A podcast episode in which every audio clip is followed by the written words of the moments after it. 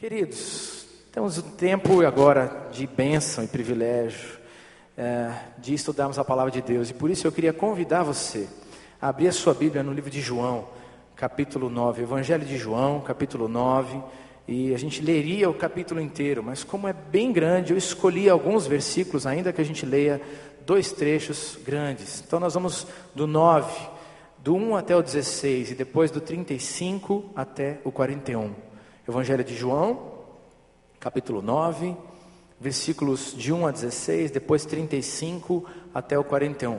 Se tudo está certo, talvez você tenha aí também a ajuda do multimídia, não sei. Mas a gente vai tentar ler. Então, aproveita aí, se você não está com a Bíblia, pega carona com alguém, a gente vai estudar a palavra de Deus, tá bom?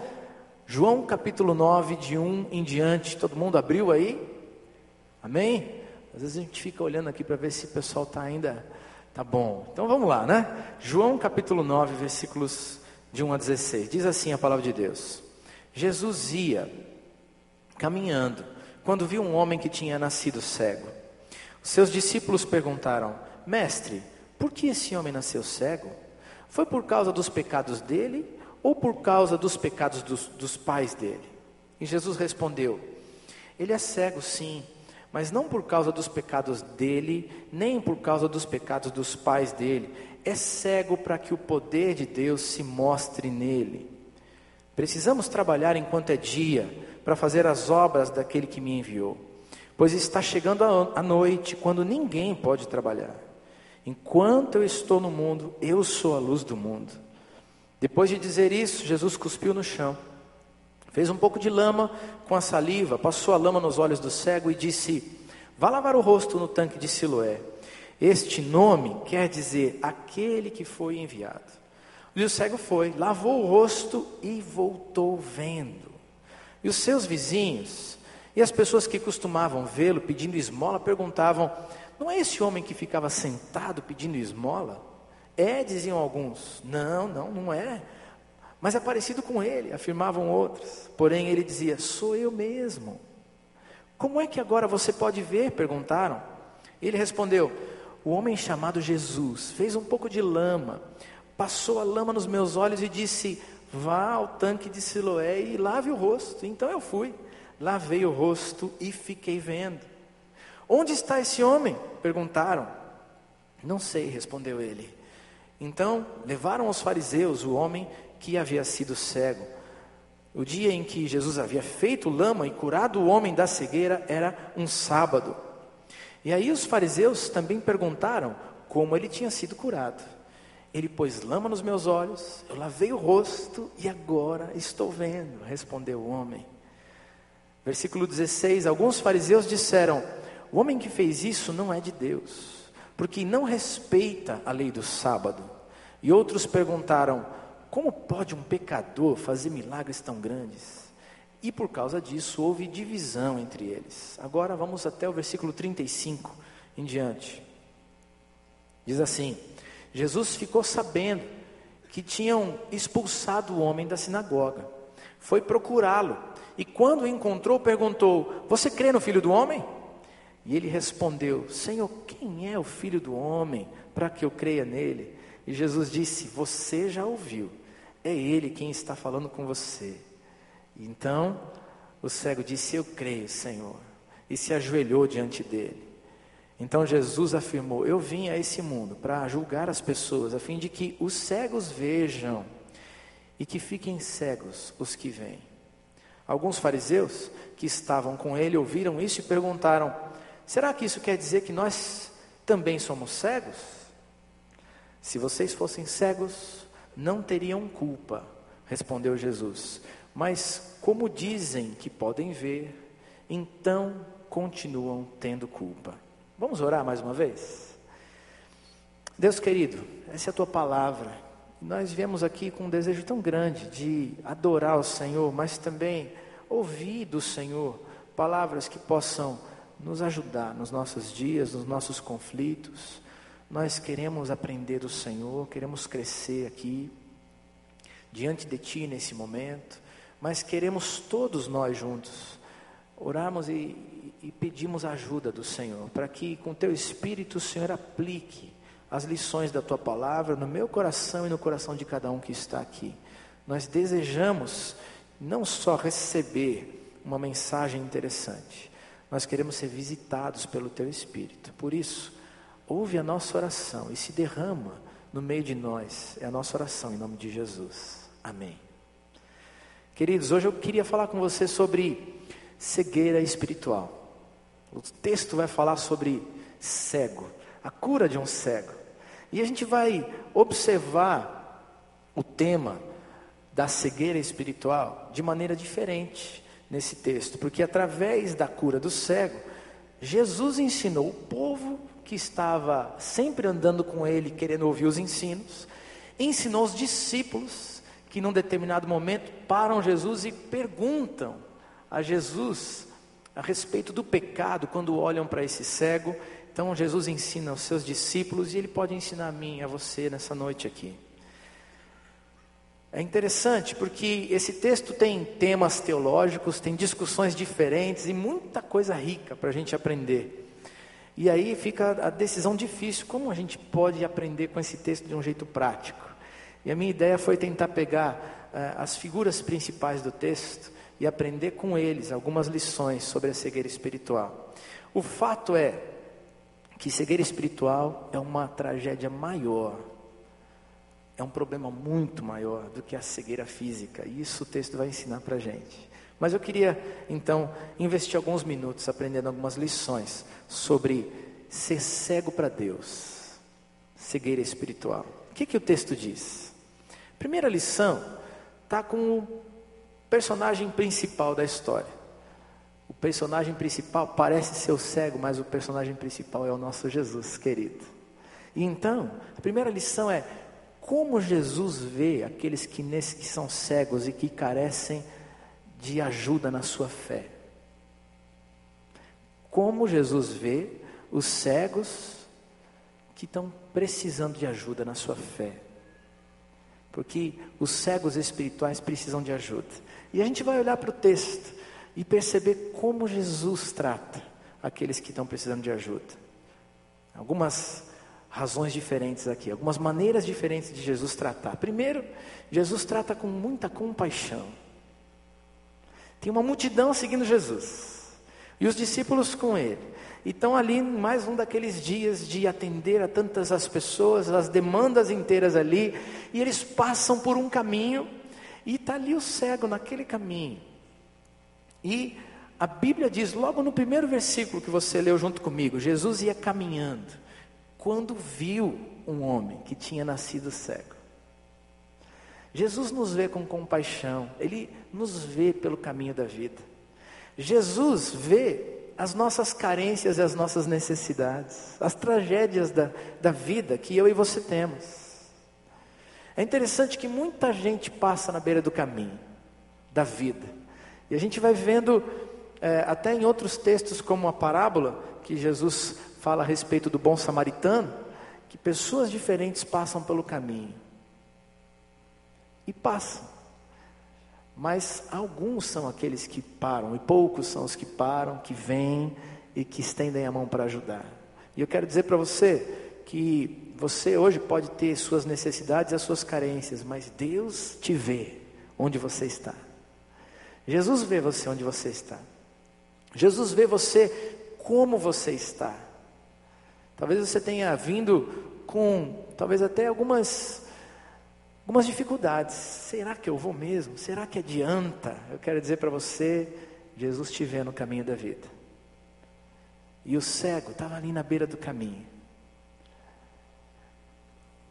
E naquele dia foi visitado por Jesus, pelo milagre, pela bênção de Jesus, porque ele, ele nos vê com compaixão. A palavra compaixão significa amar de uma maneira muito interessante é sentir a dor do outro, é, é, é se identificar com o sofrimento e então amar e ajudar de alguma maneira. É assim que Jesus me vê, é assim que Jesus te vê. Ele sente a tua dor, ele vê você como você está e ele estende a mão de benção.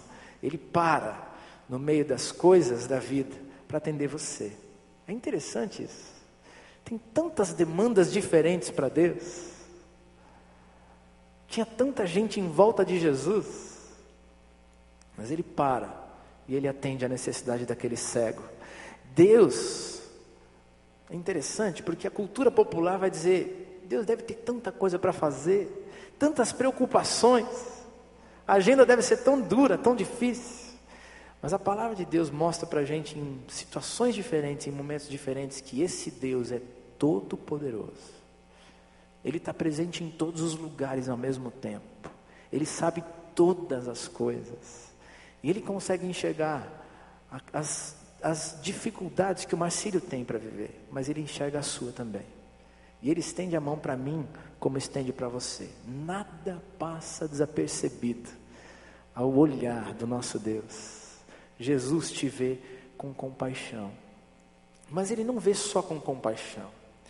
Ele vê os cegos e ele vê a glória de Deus, os possíveis de Deus na vida dos cegos espirituais, dos carentes espirituais, de mim e de você. É interessante, o versículo 3 vai contar um pouquinho disso para a gente.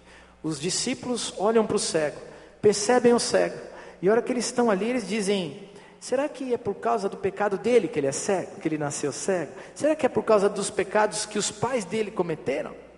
E Jesus responde tão bonito ali, para a gente entender no versículo 3: ele diz, ele é cego sim, mas não por causa dos pecados dele, nem por causa dos pecados dos pais dele, é cego para que o poder de Deus, para que a glória de Deus seja manifestada na vida dele.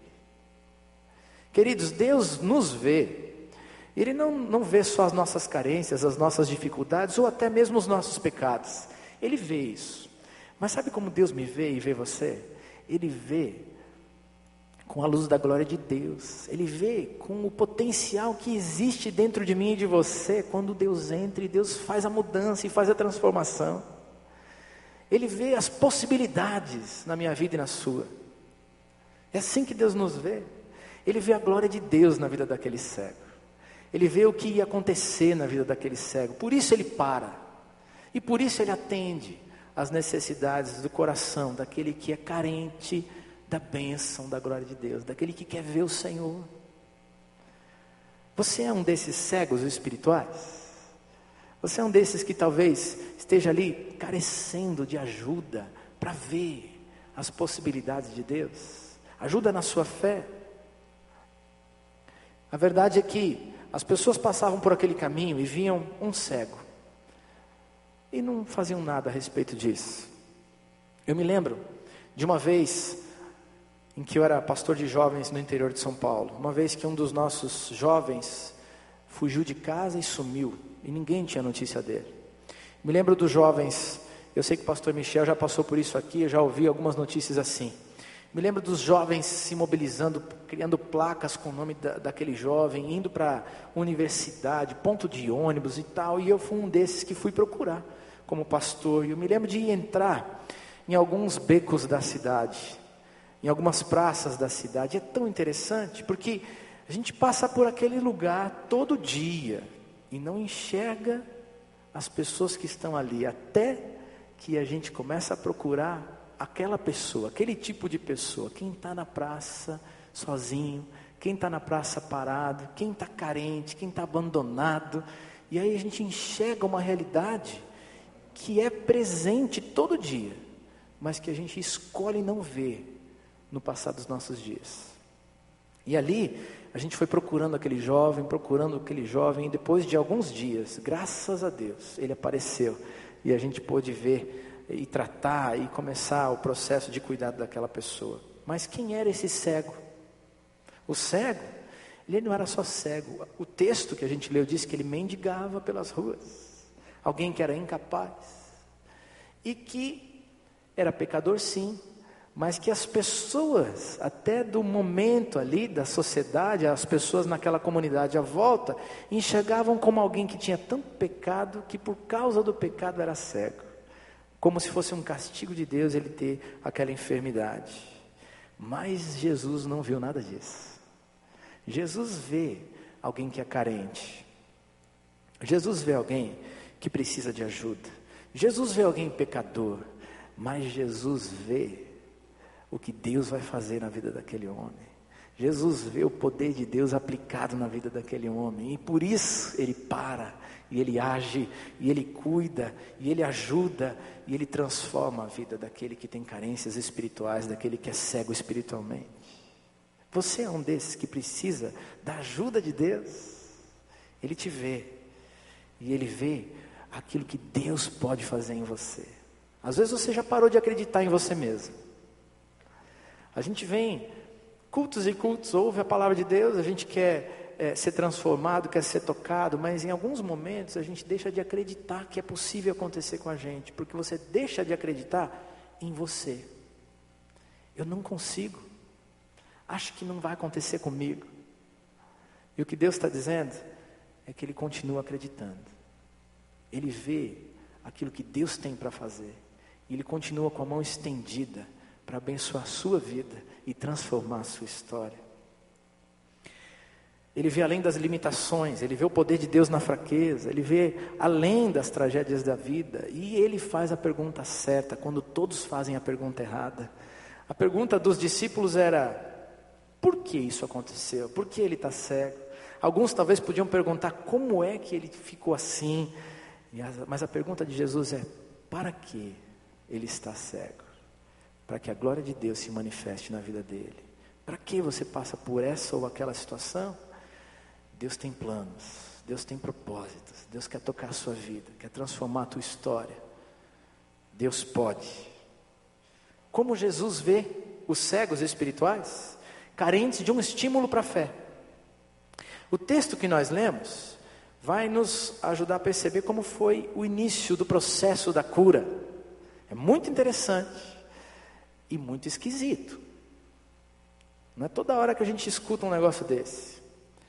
Jesus para, olha para o cego, cospe no chão, faz uma laminha, o texto diz lama, eu imagino aquela meleca estranha, né? E aplica no olho do cego.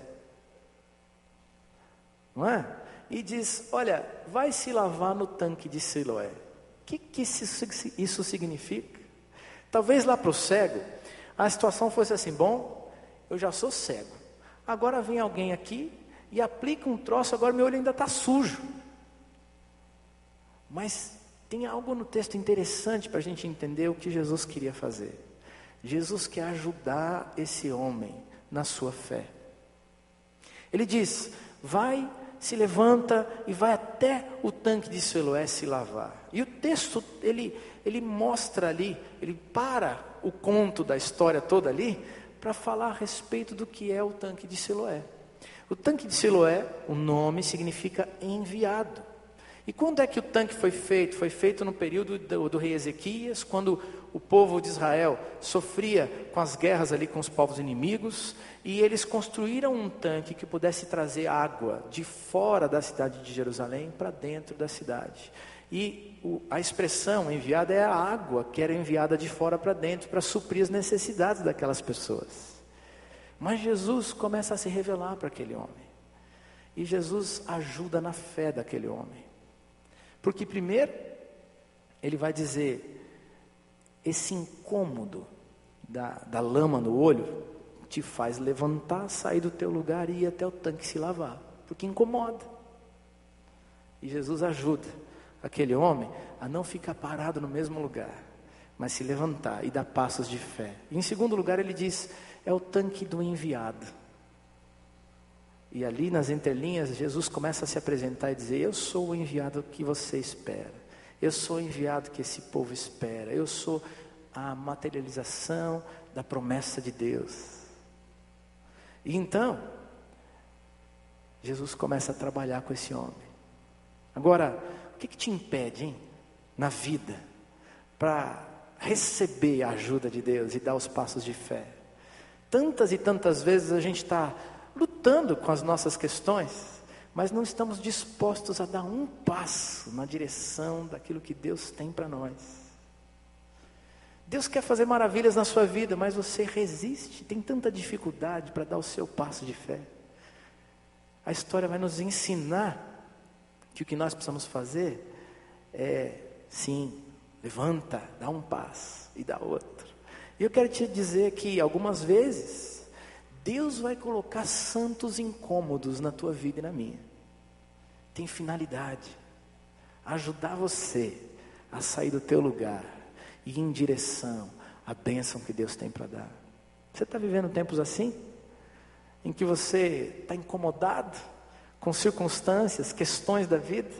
Talvez elas sejam propósito de Deus para poder curar o teu coração.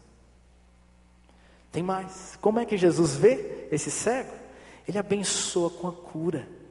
Quando o cego vem na direção do tanque, se lava, ele então começa a ver. O versículo 5 desse texto diz: Enquanto eu estou no mundo, eu sou o quê? A luz do mundo, é a expressão que a gente conhece também. E Jesus está dizendo: precisa entrar luz no olho desse cego, na vida desse homem. Eu quero dizer que eu e você precisamos de luz, da luz do Senhor todo o tempo da nossa vida. Quantas e quantas vezes nós sofremos por causa da nossa cegueira espiritual, porque a gente não consegue entender aquilo que Deus tem para fazer, mas Ele estende a mão de bênção e de cura. E quando você dá o passo da fé, a luz do Senhor entra na tua vida e na tua história. E aquela cura, vai mostrar que então aquele homem agora podia ver, saiu da escuridão da vida para enxergar a cor, a beleza da vida, do mundo que Deus criou, a beleza do Deus que operou o milagre no coração dele, na, naquela vista que ele tem. Jesus nos abençoa com a cura, ele tem cura para oferecer para você e para os teus. Basta ter fé e caminhar na direção daquelas do milagre que Deus tem para fazer, da orientação do, de Deus. Deus se revela para você. Obedece, caminha na direção dele. Tem um pouquinho mais nesse ponto. Vou mais além aqui, né? Porque Jesus vê esse cego e ele não só cura, ele depois ainda tem que operar o cuidado de um coração machucado. Sabe por quê? A história vai dizer para gente que esse homem sofria antes e era rejeitado naquela comunidade porque era cego. Estava à margem da sociedade. Mas depois que Jesus operou a cura, o texto vai dizer para a gente que ele foi expulso da sinagoga e continuou rejeitado. É interessante. Porque ele teve fé em Jesus, porque Jesus operou uma cura, ainda assim ele não, não era aceito. Porque foi no sábado, porque não eram as regras, não estava dentro da regra, não podia ser desse jeito, e então ele continua marginalizado. E aí Jesus volta a se encontrar com esse homem para tratar o coração dele. Versículo 35: Jesus ficou sabendo que tinham expulsado o homem da sinagoga, foi procurá-lo. E quando o encontrou, perguntou: Você crê no Filho do Homem? Jesus volta a se encontrar, porque aquela obra de Deus na vida daquele homem precisava continuar. Tinha alguém que agora tinha fé, que cria, porque tinha sido tocado e tinha sido curado, mas alguém que estava continuando a ser marginalizado, continuava a sofrer dores lá no, na alma, como a gente ouviu na música hoje, no coração. E Jesus para volta e diz: Eu quero tratar do teu coração, eu quero cuidar de você. Talvez você se sinta assim hoje. E Jesus tem algo a fazer. Pastor Pascoal já disse isso aqui algum tempo atrás. Ele disse: Uma comunidade doente não sabe lidar com a cura dos seus filhos. E a gente vê isso na nossa sociedade. E isso estava aqui acontecendo nessa sociedade ali, nessa história da Bíblia. Aquelas pessoas estavam tão doentes espiritualmente falando que não podiam lidar com a bênção de Deus na vida de alguém. Mas Jesus para tudo. E ele também trata o coração machucado. Ele se revela para esse homem. Ele diz: Sou eu. Eu sou o filho do homem. Eu vim cuidar de você. Eu vim mudar a tua história. Eu vim transformar a sua vida. Mas o primeiro ponto é como Jesus vê como Jesus vê aqueles que são carentes e que estão cegos espiritualmente. O segundo ponto é como os que vêm podem se tornar tão cegos nessa vida. Como aqueles que parecem não ter necessidades, de repente são aqueles que são mais cegos do que aquele que tem a cegueira física. E a história vai contar para a gente, vai mostrar para a gente que os fariseus são os personagens aqui que nos ajudam a entender isso. Porque os fariseus eram líderes espirituais naquela nação, mas eram cegos espiritualmente. Não podiam ver e aceitar. Viam o cego curado, mas não podiam aceitar que Jesus tinha feito um milagre na vida daquele homem. A Bíblia vai dizer para a gente que eles interrogaram muitas e muitas vezes esse cego. A gente pulou um pouco da história, não dava tempo, mas eles fazem várias e várias perguntas para esse cego. E o cego responde: Olha, foi assim que, que aconteceu. Ele cuspiu ali no chão, fez uma lama, me pediu para ir até o tanque, eu fui, me lavei. Depois de lavado, eu comecei a enxergar. E aí eles perguntavam de novo: Mas quem é esse homem? Como é que ele fez? E o cego dizia a mesma coisa. É interessante como as pessoas podem ficar tão cegas espiritualmente falando. E o que me chama a atenção nesse texto é que os cegos eram aqueles que estavam nas igrejas. O que quer dizer aqui é que mesmo o povo que é povo de Deus e que busca a Deus, por vezes pode ficar cego para as coisas de Deus e resistir àquilo que Deus tem para fazer na sua vida. Por quê? Quais são as características desses que podem ver, mas que de repente estão mais cegos do que os outros? Orgulho espiritual, talvez, porque se acham detentores das verdades de Deus, assim os fariseus se percebiam. Nós somos aqueles que lideram esse povo, que ditam as regras espirituais, que estão é, é, dirigindo os ritos e os rituais de culto, mas ainda eram cegos para Deus. Jesus os via como cegos. Valorizam mais a tradição do que a bênção, porque porque não podia curar no sábado, por causa da lei de Moisés, a lei recebida há tantos anos, não se podia fazer o bem no sábado. Interessante a regra da tradição era muito mais importante do que ver a graça de Deus na vida de alguém.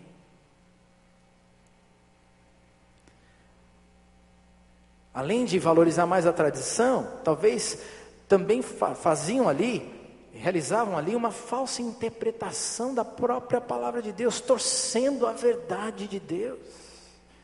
Porque no seu raciocínio, Jesus, o Filho de Deus, era pecador.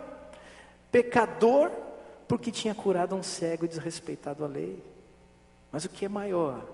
A bênção e a graça de Deus? O que Deus quer oferecer? Ou a regra e a lei que eu devo fazer para Deus? João, é, capítulo 7, versículo 23. Eu sei que a gente não está aí com, com os versículos na Bíblia, você pode ver uma outra expressão de Jesus falando a respeito dos fariseus. João 7, 23 diz assim: para não deixarem de, de, cumprir a lei de Moisés, vocês circuncidam o menino no sábado, mesmo no sábado. Então, por que, que ficam com raiva de mim quando eu curo completamente uma pessoa no sábado? É interessante.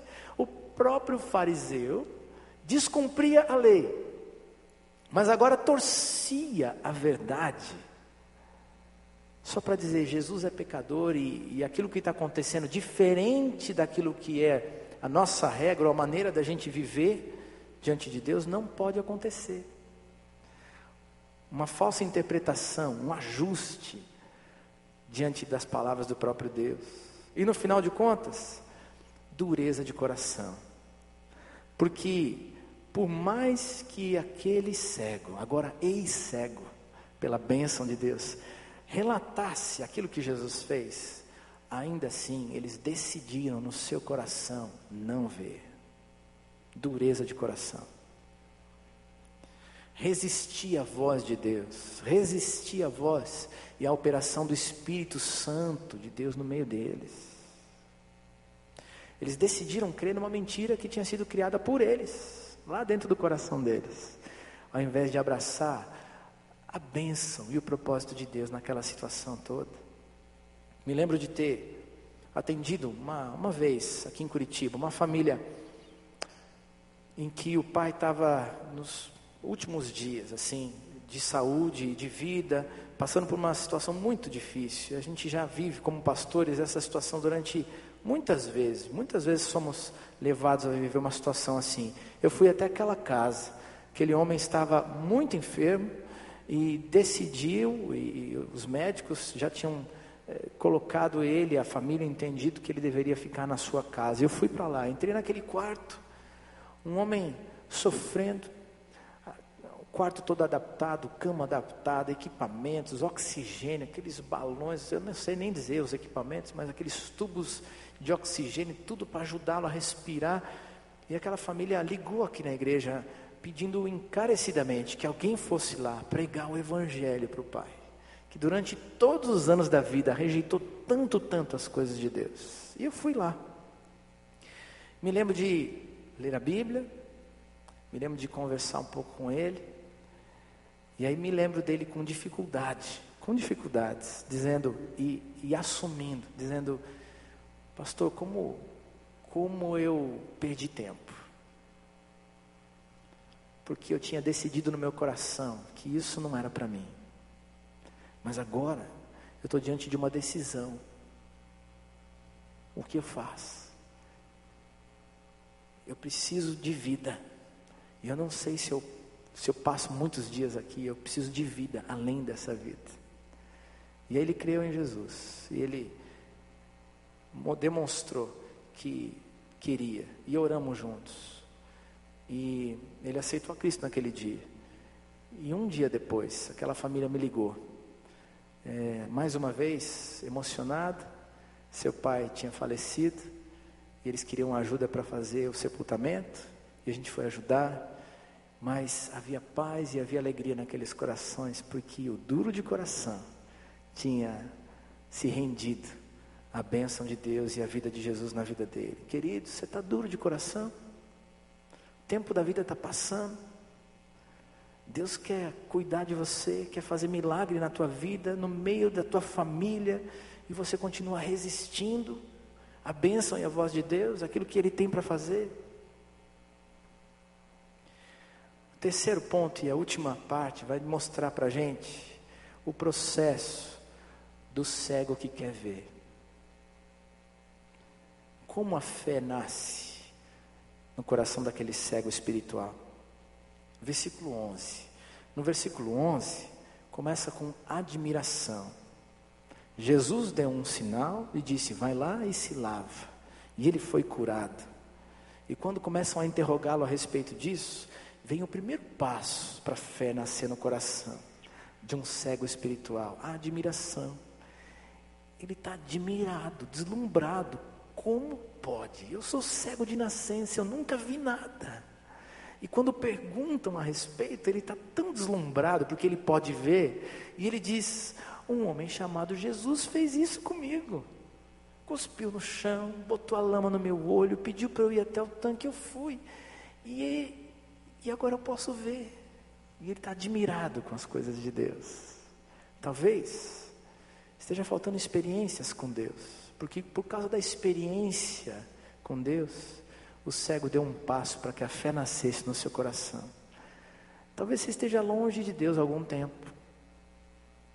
Rejeitando as coisas de Deus há algum tempo. Talvez falte abertura no seu coração para mais uma vez se admirar com aquilo que Deus faz, com quem Deus é.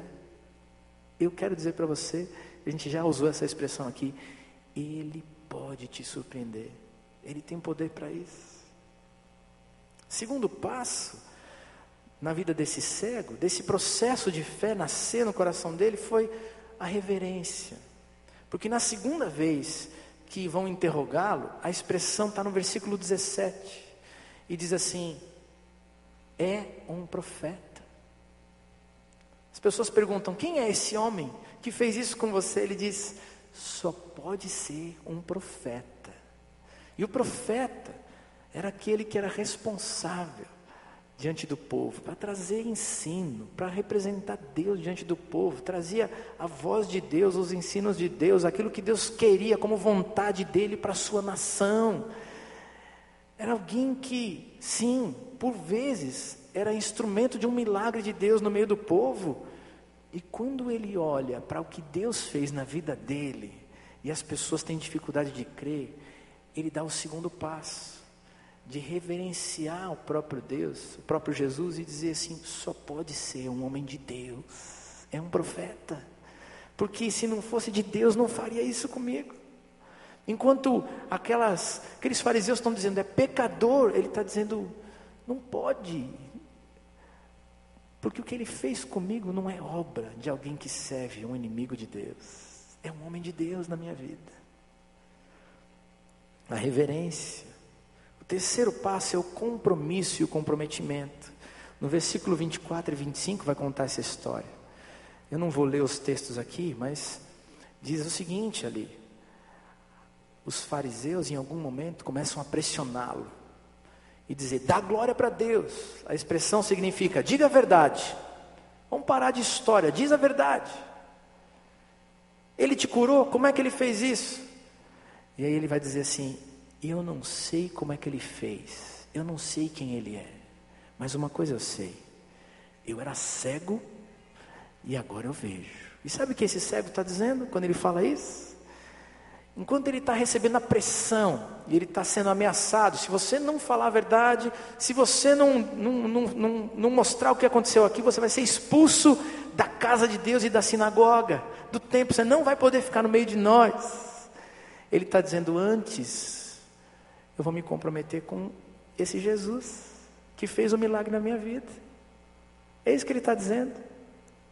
Diante da ameaça, de ou você escolhe falar o que a gente quer e ficar no meio de nós, ou você nos rejeita e então vai ser rejeitado e sair desse templo e dessa casa, aquele ex-cego diz: Eu escolho Jesus, eu me comprometo com Ele. Ele me curou. E depois, a fé nasce no coração. Por quê?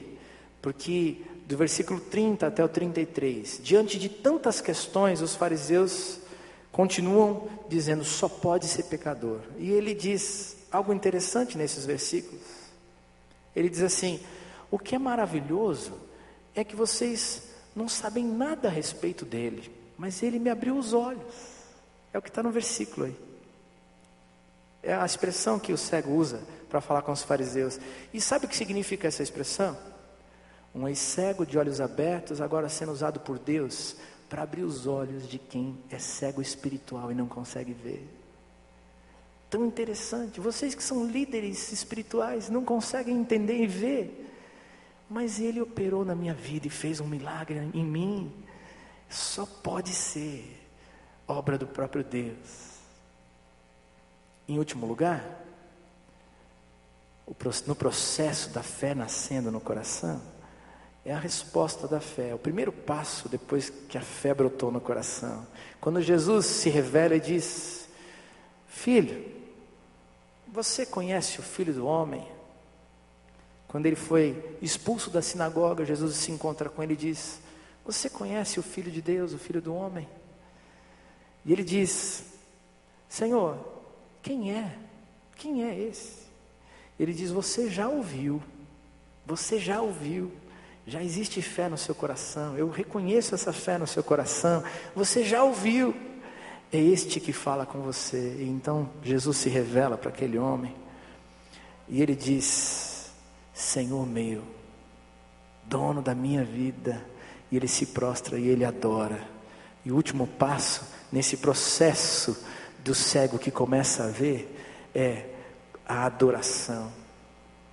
Eu vi eu entendo quem é, e eu me rendo aos pés desse Deus tremendo, maravilhoso, que mudou a minha história. Queridos, está na hora da gente orar. E sabe, hoje eu vim dizer para você que Deus te vê e que Deus me vê. Talvez alguns de nós possam ser vistos por nós mesmos como cegos espirituais. Mas sabe como Deus nos vê? Iguais. Ele não te vê e não te acusa disso ou daquilo. Ele vê a glória de Deus na tua vida. Ele vê o que Ele quer fazer e o que Ele pode fazer em você e por meio de você, na vida das pessoas que você ama, com quem você convive. Ele sabe, ele sabe muito bem que você, muitas vezes, e eu também, precisamos ser estimulados na nossa fé. Às vezes nós precisamos de um empurrãozinho. E Ele está disposto a fazer. Talvez tua presença nesse lugar hoje seja o empurrãozinho de Deus. Porque nada acontece por acaso e Deus tem plano para tudo nessa vida. E a tua presença aqui é plano e obra de Deus, porque Ele tem algo a fazer no teu coração. Ele oferece cura, milagre, mas Ele não oferece só o milagre, Ele oferece o senhorio, a presença dEle, a direção dEle na sua vida, o cuidado enquanto você tiver coração machucado por essa vida, e algumas vezes você o terá. A questão é que você pode reagir de duas maneiras diferentes. Ou como um cego que reconhece e que vê a sua cegueira espiritual, a sua carência de Deus, e se rende a Jesus e dá os passos para que o milagre de Deus aconteça na vida. Ou um cego espiritual que às vezes vê, mas que resiste à voz de Deus e decide que não quer a bênção dele na sua vida. O que Deus quer fazer é nos visitar e nos abrir os olhos e fazer uma obra tremenda na minha vida e na sua.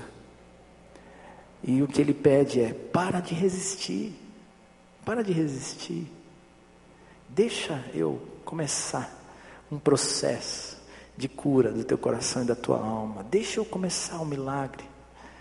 Eu quero fazer algo no teu coração, não só para curar isso ou aquilo, mas para te dar salvação, te dar verdadeira vida uma vida tremenda nessa vida que você está vivendo, uma vida na eternidade. Jesus tem isso para fazer por mim e por você.